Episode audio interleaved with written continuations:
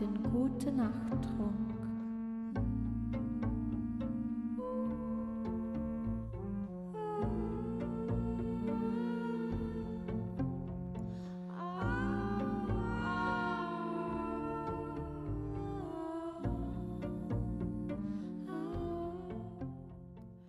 Wir lesen aus Marlene Haushufer, die Frau mit den interessanten Träumen, Erzählungen, mit freundlicher Genehmigung des Ullstein Verlags. Das Morgenrot Es dauerte geraume Zeit, bis die junge Frau begriff, dass man sie vergessen hatte, mitten im Wald, in der einbrechenden Dunkelheit, hilflos und allein. Zunächst war sie so entsetzt über diesen Gedanken, dass ihr Herzschlag aussetzte. Dann begann sie leise zu weinen.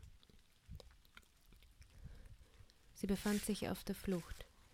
Ein gutmütiger Autolenker hatte sie und ihr Bündel mitgenommen, als er gesehen hatte, dass sie bald ein Kind bekommen würde und dass das Blut aus ihren wundgeriebenen Füßen in die zerrissenen Strümpfe gestiegen war.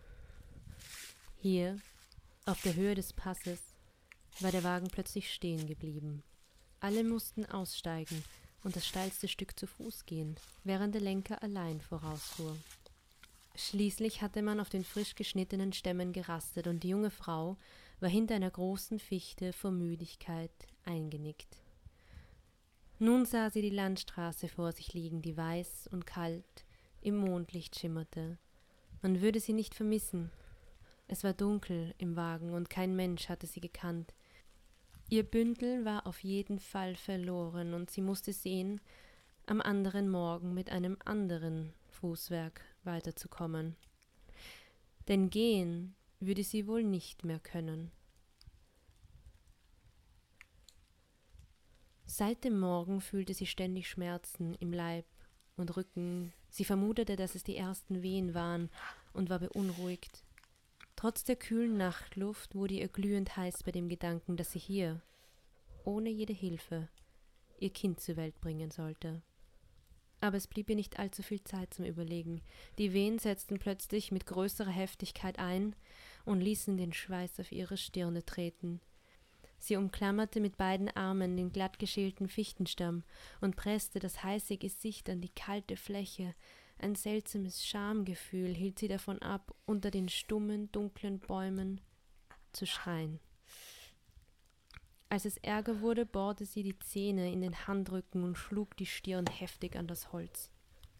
In den Pausen zwischen den einzelnen Wehen lag sie erschöpft, das Gesicht an die Erde geschmiegt und fühlte kaum, dass ihr die Tränen über die Wangen liefen.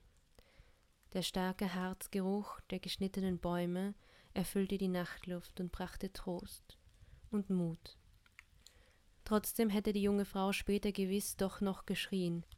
Aber eben als eine neue Welle von Schmerzen sie dazu zwingen wollte, ging ein gewaltiger Riss durch ihren Leib, und sie hörte die Stimme ihres Kindes.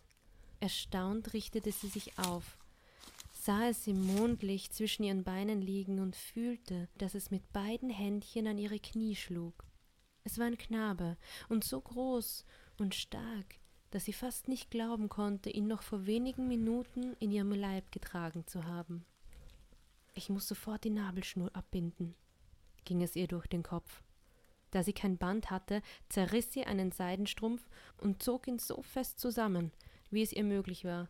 Dann vollführte sie den Schnitt mit ihrem kleinen Messerchen, das sie in der Manteltasche immer mit sich trug. Dabei begann sie so heftig zu zittern, dass sie sich zurücklegen musste. Das sind nur die Nerven, murmelte sie, sich selbst tröstend. Endlich war sie so weit beruhigt, dass sie ihren Pelzmantel und die weiße Leinenbluse ausziehen konnte. Sie riss ihr Hemd auseinander und wickelte das schreiende Neugeborene fest hinein, dann drehte sie es noch in die weiße Bluse und legte es an ihre nackte, warme Brust. Darüber zog sie den Mantel zusammen und sank sofort in tiefem Erschöpfungsschlaf. Als sie erwachte, lag Tau auf ihrem Gesicht. Das Kind an ihrer Brust atmete ruhig, und der Mond war untergegangen.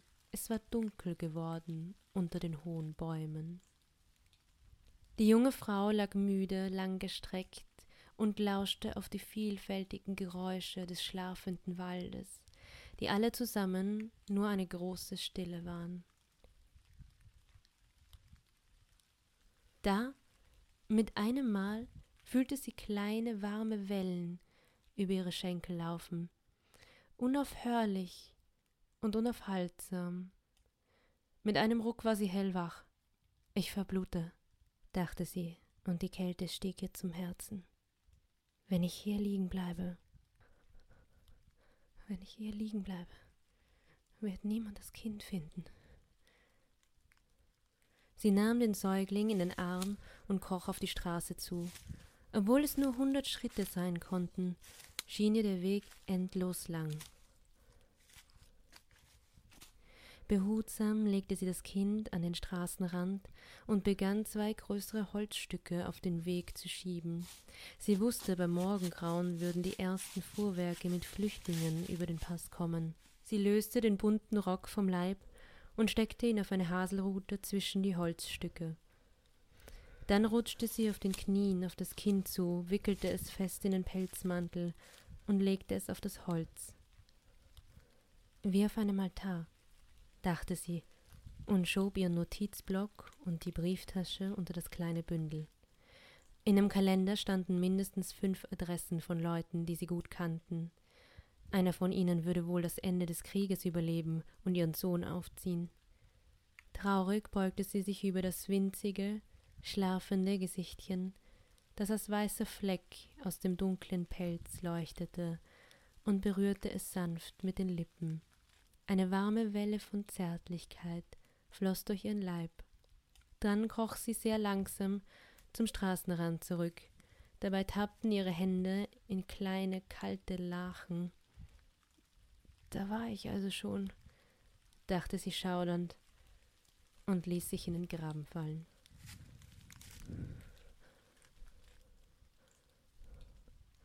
Sie war nun völlig nackt und fröstelte, aber es war zu ertragen. Von ihrem Platz aus konnte sie ein Stück der Straße überblicken, die als mattgrauer Streifen in der ersten Morgendämmerung lag.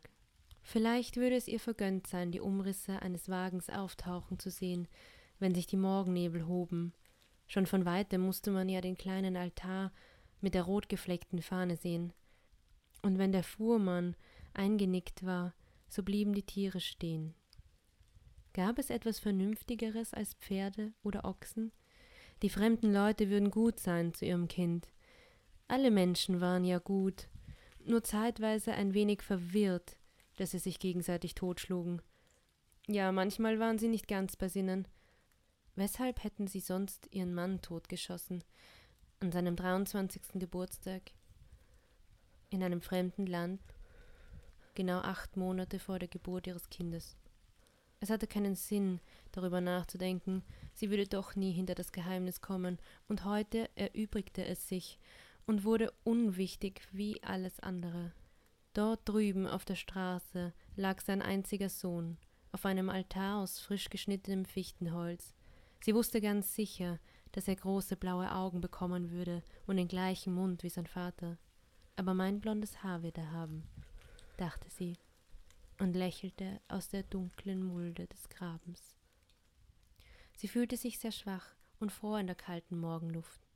Ein plötzliches Verlangen überfiel sie, noch einmal ihren Mund an die Wange des Kindes zu legen. Sie versuchte, den Oberleib zu heben und hielt sich am Grabenrand, aber ihre Finger glitten fühllos ab und sie fiel schwer zurück. Fünf Liter Blut hat der Mensch, dachte sie. Ich vielleicht ein bisschen weniger. Noch immer sickert es aus mir. Ich müsste ja schon längst tot sein. Allmählich begann ihr Herz zu flattern, und sie wurde sehr müde. Ihre Gedanken verirrten sich ein wenig. Ein sanfter, warmer Strudel wollte sie hinabziehen. Zärtliche Hände tasteten nach ihrem Leib, und ferne Stimmen summten und flüsterten an ihren Ohren. Ach, wie gut es war, sich fallen zu lassen in diese wartenden Arme. Aber noch einmal wurde sie zurückgerissen. Laut und hell schrie ihr Kind in den Morgen, ein Wind hatte sich erhoben. Die Sterbende sah, dass es ihr lichtes Haar hochwehte, aber sie fühlte die Kälte, die er mit sich trug, nicht mehr. Mit großer Anstrengung bohrte sie den Blick in den Nebel, der über der Straße lag. Lass kommen. Ich will sie noch sehen. Dann sah sie den Himmel und ihr Herz machte einen kleinen, müden Sprung.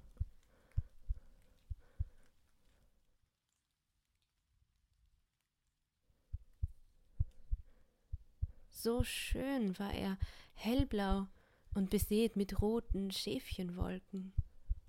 Tiefe Dankbarkeit, dass sie ihn noch sehen konnte, erfüllte sie, und es schien ihr ein glückliches Zeichen für ihren Sohn zu sein. Diese blaue Himmelwiese mit den roten Lämmerwolken fiel durch den ersten Blick in seine kleine Seele und würde für immer dort schlummern, wie ein ferner, tröstlicher Gedanke. Niemals würde er wissen, dass es auch das letzte Bild war, das ihre brechenden Augen gesehen hatten.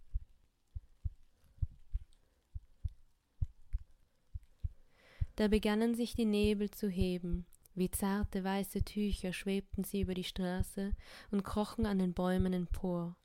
Mit heiterer Gewissheit sah die junge Frau die dunklen Umrisse eines Pferdegespanns auftauchen. Glücklich versuchte sie sich aufzurichten, aber da löste sich von neuem eine warme Welle in ihrem Schoß, und sie glitt zurück.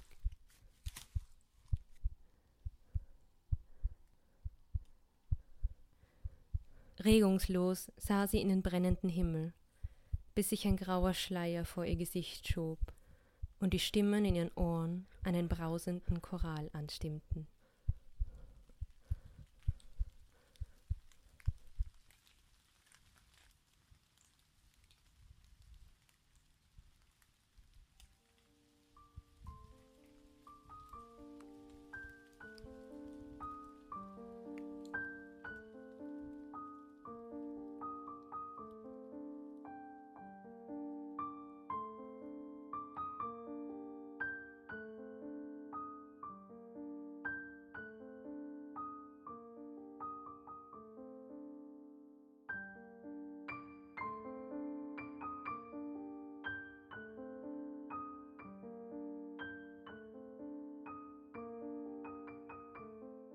Es haben gelesen Stephanie als Erzählerin mit unserer sagenhaften Intro- und Outro-Sprecherin Alicia Edelweiss.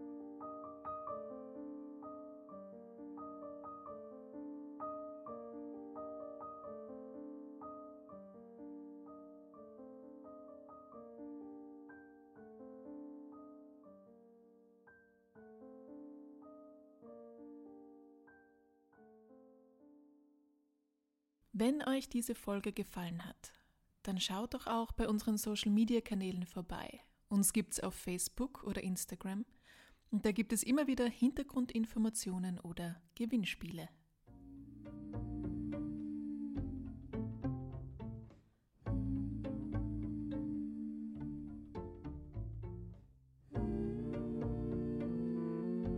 Bis zum nächsten Mal. Gute Nacht Geschichten für